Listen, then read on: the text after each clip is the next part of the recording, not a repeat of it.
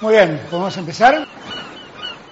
Se han dado situaciones inéditas eh, o increíbles. Por caso quiero decir que se acabara la merluza. No me digas que merluza no mariposa, que yo sí como merluza. Bienvenidos a Se acabó la merluza, una relación de datos históricos inútiles que se conjuran para tramar alguna verdad.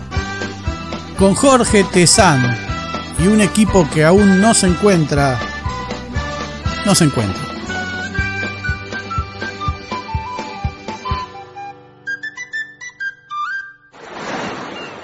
Hoy presentamos La terrible y escatológica muerte de Eduardo II. Dios salve a la reina. Mientras tanto es 7 de julio de 1307 Eh, 7 del 7 del 7. y el rey de Inglaterra, Eduardo I Longshanks, acaba de morir, tal vez de disentería, en una cama de Burke by Sands, un pueblito cercano a la frontera con Escocia, mientras preparaba una nueva campaña contra los de Pollerita. Fue un buen rey, construyó muchos castillos, anexó Gales, venció a los escoceses y ejecutó a William Wallace, como podemos escuchar en el capítulo número 11 de Se acabó la merluza, que recomiendo.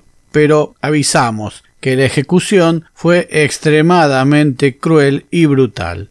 La corte británica de entonces no tiene demasiado tiempo para lamentar la muerte del rey, porque como en esos chistes de la buena y la mala noticia, también debe lamentar otro hecho, y es que su sucesor debía ser su hijo, Eduardo II, que era visto como un imbécil y un incapaz. A su favor podemos decir que no defraudó las expectativas y que tal vez el único parecido con su padre haya sido su elevada estatura de alrededor de un metro noventa. Tuvo tres hermanos mayores, pero ninguno sobrevivió al momento de la sucesión. El nuevo rey había nacido el 25 de abril de 1284 en el castillo de Carnarvon en Gales y ya tenía 23 años. Su madre era Leonor de Castilla y desde sus 16 años Eduardo II participaba de las guerras junto a su padre. Cuentan que resultó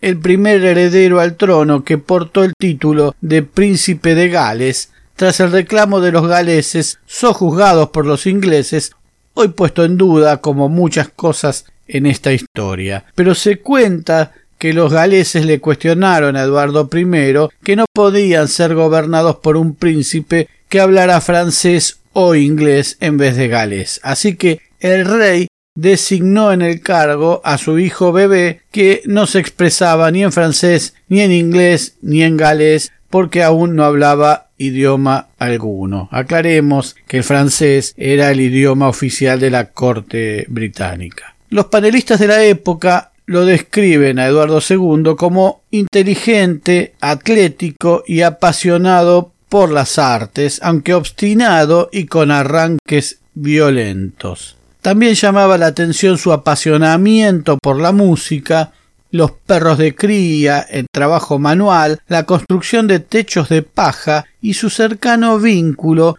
con los obreros de la construcción, que para colmo eran plebeyos. Porque, digámoslo de una vez, Eduardo II había hecho su elección sexual hacia personas de su mismo género. Pero esa es la situación que se usó para solapar otro problema central, ya que el propio Ricardo Corazón de León también había sido gay, y que resultó ser su incapacidad de Eduardo II, su desinterés bélico y su inacción para contener a los escoceses que vencidos al mando de Robert I de Bruce avanzaban desde el norte amenazando con recuperar todo lo que Eduardo I, que en su tumba hizo grabar que había sido el martillo de los escoceses, les había tomado. Pero además Eduardo II no se encargaba de los asuntos de Estado y en su lugar ponía a algunos de sus favoritos, con quienes solía pasear por los lugares de diversión de Londres. Aún en vida de Eduardo I ya se conocía a uno de ellos, Pierce Gaveston, hijo de un simple caballero, diestro en el uso de armas y tácticas militares, cuyo rango nobiliario no se aproximaba al del príncipe sucesor, lo cual protocolarmente le impedía desarrollar una amistad con él. Gaveston había sido exiliado por Eduardo I tras descubrir que durante la campaña a Escocia se había rajado a Francia para participar de un torneo con otros nobles, entre los que se contaban su amigo Roger Mortimer de Wigmore. Recuerden bien este nombre. Entre el príncipe finalmente y su madrastra, la reina Margarita, logran el perdón para Gaveston y todos los exiliados, todos los que se habían rajado a Francia a competir en ese torneo, a los que les habían quitado las tierras, y de esa manera pudieron retornar a sus lugares. Pero Eduardo I se entera de que su hijo y sucesor pretendía otorgarle tierras a su amigo Gaveston para levantar su estatus y poder relacionarse legalmente, y que ambos se habían juramentado ser compañeros de armas protegerse uno al otro, compartir sus posesiones y amarse como hermanos.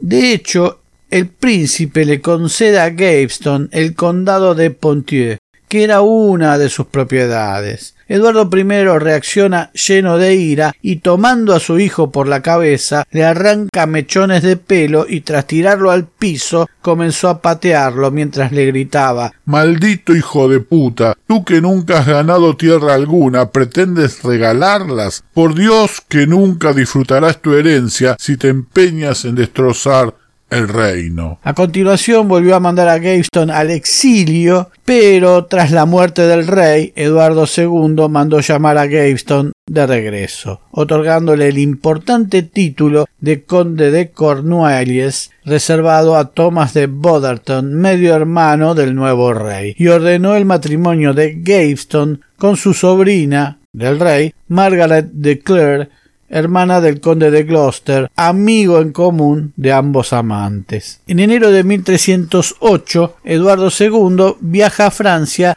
a casarse con Isabel, hija del rey Felipe IV el Hermoso, en una alianza muy importante con el país galo. La nueva reina tenía 12 años. Gaveston quedó como regente durante el viaje de Eduardo II y no tardó en actuar con marcada arbitrariedad ante la corte durante la ausencia real. Eduardo II fue coronado en la abadía de Westminster el 25 de febrero de 1308, ceremonia en la que el rey jamás prestó atención a su esposa, si es una nena, con quien Gaveston no tardó en granjearse una profunda enemistad y todos los costosos regalos de la boda, que consistían en oro y joyas, terminaron en poder de Gaveston, que vestía en púrpura real en lugar del dorado destinado a los condes. En el año 1310, Thomas Plantagenet, segundo conde de Lancaster y primo del rey, que en un principio fue un férreo defensor del monarca, estableció un baronato, es decir,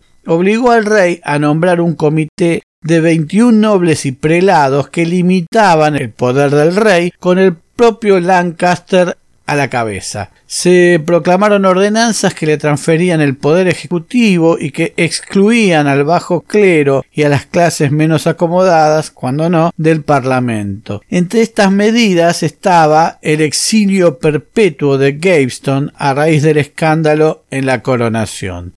Para no quedar como que le habían impuesto una medida, el rey nombró a Gaveston Lord Teniente de Irlanda y allí marchó y tuvo sus enfrentamientos con el ya mencionado, y acuérdense de este nombre, Roger Mortimer, Mortimer. antecesor en el cargo de Gaveston, al que desprolijamente no le habían avisado que había cesado en el cargo. Sin embargo, logró una sólida reputación Gaveston como administrador militar. Durante unos meses, Lancaster fue una especie de primer ministro o gobernante en las sombras. Pero Algunas maniobras de Eduardo II permitieron el regreso de Gaveston a cambio de jurar tener desde allí un buen comportamiento y contrariando la decisión de los varones. Era un poco mucho para lo que los nobles podían soportar. El 4 de mayo de 1312, el conde de Lancaster atacó Newcastle, donde se hallaban el monarca mismo y su pareja. Ambos lograron huir y refugiarse en el castillo de Scarborough, abandonando el tesoro y el ejército con que contaban. Eduardo decide dejar a Gaveston allí en Scarborough e ir hacia el sur para buscar tropas, pero Lancaster rodeó Scarborough para aislar a Gaveston del rey. Temiendo por su vida, Gaveston se rinde ante Omer de Valence, segundo conde de Pembroke, que juró proteger a Gaveston con sus tierras y títulos, pese a que Gaveston lo había denostado y apodado José el Judío. Pero Gaveston fue secuestrado por Guy de Beauchamp, décimo conde de Warwick en Oxfordshire, y llevado al castillo de Warwick. Allí permaneció nueve días hasta la llegada del conde de Lancaster, que se ve que apoyaba el diálogo, y entonces dijo Mientras él viva, no habrá lugar seguro en el reino de Inglaterra. El 19 de junio, Gaveston fue llevado a Blacklow Hill, propiedad de Lancaster, y asesinado por dos galeses que lo atravesaron con una espada antes de decapitarlo cuando estaba sobre el piso. Al enterarse de los hechos, Eduardo II reaccionó duramente y juró venganza a su primo Lancaster, aunque le concedió un perdón al año siguiente. Mientras tanto, los ejércitos escoceses no cesaban de ganar terreno ante la inacción de Eduardo II. Recién en 1314, ante el asedio escocés al castillo de Stirling, que estaba en poder de los ingleses, se acordó el rey de enviar un ejército de entre 15 y 20 mil hombres que superaba en número a los 10 mil de Robert de Bruce. Pero el ejército inglés es bochornosamente derrotado el 24 de junio en Bannockburn al permitir que el monarca escocés eligiera un estrecho vado como lugar de batalla que neutralizaba toda la ventaja inglesa. Eduardo salvó su vida milagrosamente junto a Hugh Dispenser, el joven nuevo novio del rey. La reina fue abandonada a su suerte en Tynemouth. Escocia reafirmó su independencia y Bruce siguió atacando el norte de Inglaterra capturando York en 1319. La obra de Eduardo I pisoteada por su hijo. El rol de Lancaster entre los varones a raíz de estas divergencias militares se va debilitando y allí surge una nueva facción digamos oficialista de estos nobles, encabezada por Hugh Dispenser, conde de Winchester, y su hijo Hugh Dispenser el joven, casado con Leonor de Clare, la hermana de la esposa del finado Gaveston. La tensión escala entre ambos bandos y se torna gravísima. Finalmente, realistas y rebeldes se terminan enfrentando en la batalla de Boroughbridge en Yorkshire en marzo de 1322, en la que la facción de Eduardo II triunfó y Lancaster fue tomado prisionero lo encontraron refugiado en una capilla, diciendo, mientras miraba el crucifijo, Señor, me rindo ante ti y a tu misericordia. Pero a diferencia de Gaveston, Thomas Plantagenet, conde de Lancaster, tuvo un juicio, acaso por pertenecer a un linaje de nobleza con mayor antigüedad que Gaveston. Pero el tribunal resultó conformado casi como los de Comodoro Pi. Hugh Dispenser, el viejo, Hugh Dispenser el joven, hijo del primero y pareja del rey, Edmund Fitzalan, conde de Arundel, y el propio rey. Este era el tribunal. Mientras todos jugaban al fútbol en la quinta del rey, no le permitieron a Lancaster ni a ningún allegado hablar en su defensa, y resultó condenado por alta traición a la misma muerte de Wallace. Es decir, la emasculación, el destripamiento evisceración decapitación y descuartizamiento. Pero gracias a la enorme bondad y misericordia del rey, la calidad de noble del condenado y por ser primo del monarca, se pudo obtener la conmutación de tan dura pena por la simple decapitación.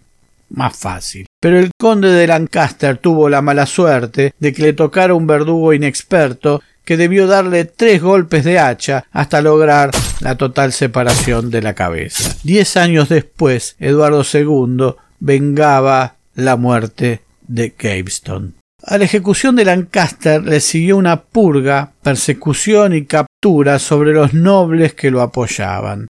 Por eso, en la Torre de Londres, se pudría el viejo amigo Roger Mortimer de Wigmore. ¿Se acuerdan del que le dijimos que recuerden que en 1324 con la ayuda del obispo de Hereford logra escapar de la Torre de Londres y huir a Francia, donde se transforma en una especie de cubano recién llegado a Miami, denostando al gobierno inglés ante la corte francesa, situación muy propicia para el rey francés Carlos IV, que estaba en guerra con Eduardo II por el control de la Gascuña. Mientras tanto, los antiguos seguidores, familiares y amigos de Lancaster aseguraban que junto a su tumba se producían milagros y reclamaban por su canonización. Fue declarado beato en 1389. Bien, la situación por la Gascuña empieza a generar más tensiones entre Inglaterra y Francia y Eduardo II decide mandar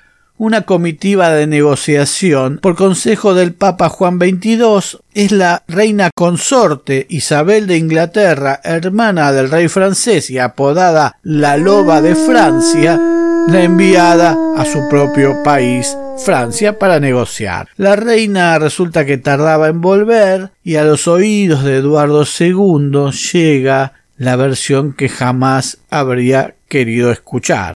Dicen que había conocido al prófugo Pepín Mortimer y se habían hecho amantes, bajo la escandalosa protección del rey Carlos IV el Hermoso. Sin embargo, en lo que es la diplomacia, llegan a una solución. Francia cedería la Gascuña a cambio de que Inglaterra le hiciera un homenaje al rey de Francia. Fácil, sencillo, ningún problema. Salimos ganando. Para realizar el homenaje, y pese a las advertencias de que ante cualquier eventualidad se quedaban sin sucesión, No mandes a Eduardito, no mandes a Eduardito. Eduardo II admite enviar al delfín, Eduardito, su hijo con Isabel, al festejo. Nada podía salir peor. Los amantes ensamblan una familia con Eduardito y tras la ceremonia Eduardo II efectúa un reclamo e Isabel y su primogénito, el heredero del trono inglés, anuncian que no regresarán a Inglaterra. Al menos no regresarían en los términos normales. El 24 de septiembre de 1326, una flota de 1500 mercenarios alemanes, flamencos, franceses, reclutados en los peores barrios de Francia, junto a exiliados ingleses, desembarcó en Walton, en la desembocadura del río Orwell, en Suffolk, a enfrentarse con todo el ejército inglés. Pan comido, pensó Eduardo, y se dispuso a la batalla que lo llevaría a una victoria que mejoraría su imagen ante sus súbditos. Pero los nobles cambiaron de partido a favor de los rebeldes y todo se desmadró. El príncipe de Gales estaba con las tropas insurrectas y la sucesión estaba asegurada. Eduardo II y los Dispenser intentan huir a Irlanda, pero las malas condiciones del mar los obligan a llegar hacia el sur de Gales, mientras Isabel establece una corte en Gloucester. Finalmente, Eduardo II cae prisionero. Es confinado primero en el castillo de Kenilworth y luego en el de Berkeley, Gloucestershire, durante seis meses, al cabo de los cuales sus amigos logran hacerlo escapar. Fuga esta noche, pasa la voz. Pero es capturado nuevamente y devuelto a Berkeley por orden de Isabel de Francia. Distintas suertes corren los Dispenser. El padre, o Hugh Dispenser el Viejo, como le decían, cae prisionero en primer término y es colgado inmediatamente en su armadura para que esté más pesado en Bristol el 27 de octubre de 1326. Su cabeza fue enviada a sus dominios de Winchester y exhibida públicamente para demostrar que había apoyado al rey. Por su parte, Dispenser el joven, pareja del rey, sería juzgado con las arbitrariedades que ya conocemos. En la cárcel intentó no comer para morir de inanición y no enfrentar el juicio que se le venía. Sin embargo, el 24 de noviembre de 1326 fue condenado a aquella muerte que citábamos al principio. Una tumba hallada en los años 70 del siglo XX podría ser la de Dispenser el joven, ya que no contiene los restos que se le dieran a su esposa para que los enterrara familiarmente. Mientras tanto, Eduardo II estaba preso y recibía constantes presiones y visitas y comisiones de obispos y nobles que le pedían que abdicara a favor de su hijo Eduardito. Finalmente, tras intentos de fuga y cambios de prisiones, Eduardo abdica el 24 de enero de 1327. Su hijo asume el primero de febrero de 1327 como Eduardo III, aunque al ser menor de edad debe someterse a la regencia de su madre y la pareja de su madre, Roger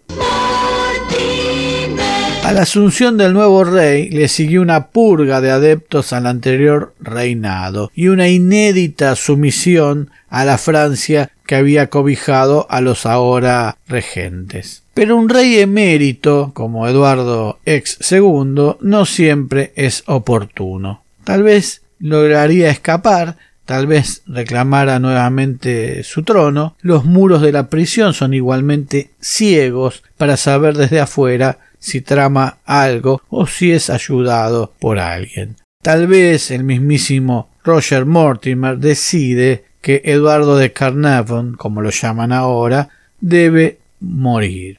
Pero el cuerpo del ex rey exhibido en sus exequias no debe mostrar signos de violencia que alimenten las malas lenguas. Así que Eduardo de Carnarvon comienza a ser objeto de sutiles torturas dicen que habían cavado el piso de su celda hasta un nivel muy profundo, de modo que sólo pudiera dormir en el resto de piso que quedaba en las esquinas, con miedo a que la profundidad del sueño lo hicieran caer al desnivel, lo cual hacía que debiera dormir en una permanente vigilia que impedía el descanso. Pero algo peor tenían reservado sus carceleros, y haciendo alusión a su condición sexual, habrían introducido en su ano un cuerno cuyo extremo más fino habría sido agujereado y a través de ese conducto habrían atravesado un tizón al rojo, una brasa ardiente con la cual lo fueron cocinando por dentro. Hay quienes hablan de una única y definitiva sesión de esta tortura, otros mencionan sucesivas aplicaciones y variantes de la misma. Lo cierto es que de pronto los súbditos dejan de tener noticias del ex Eduardo II. Dicen que murió el 23 de septiembre de 1327. Los años fueron trayendo más sospechas y teorías conspirativas agregadas. Pero Eduardo fue enterrado en Gloucester el 20 de diciembre de 1327. Total normalidad. Roger Mortimer no paraba de acumular ganancias, dinero, propiedades, tierras y títulos, haciéndose odiar por las multitudes. Aunque cumpliera su mayoría de edad, el rey nuevo siempre sería manipulable. Sin embargo, Eduardo III, Eduardito, el llamado Rey Niño, no resultó tan fácil de controlar. La noche del 19 de octubre de 1330, a través de un pasadizo secreto que daba a la habitación de los regentes en el castillo de Nottingham, entró con un grupo de soldados directamente mientras dormían y los apresó. A Roger Mortimer lo envió a la torre de Londres, le confiscó todo lo que se había apropiado y lo acusó de traición, de asumir el poder del rey, de derrocar y asesinar a Eduardo II. Fue condenado a muerte sin juicio y colgado en Tyburn el 29 de noviembre de 1330. A su madre, Leonor de Francia, la desterró y confinó en el castillo de Rising, en Norfolk. Más allá de lo que se pudiera pensar, Eduardo III restauró el poder monárquico y evitó que éste, en lo sucesivo, pudiera ser manipulado con argucias legales y penándolas duramente. No hizo más que cumplir con su patria.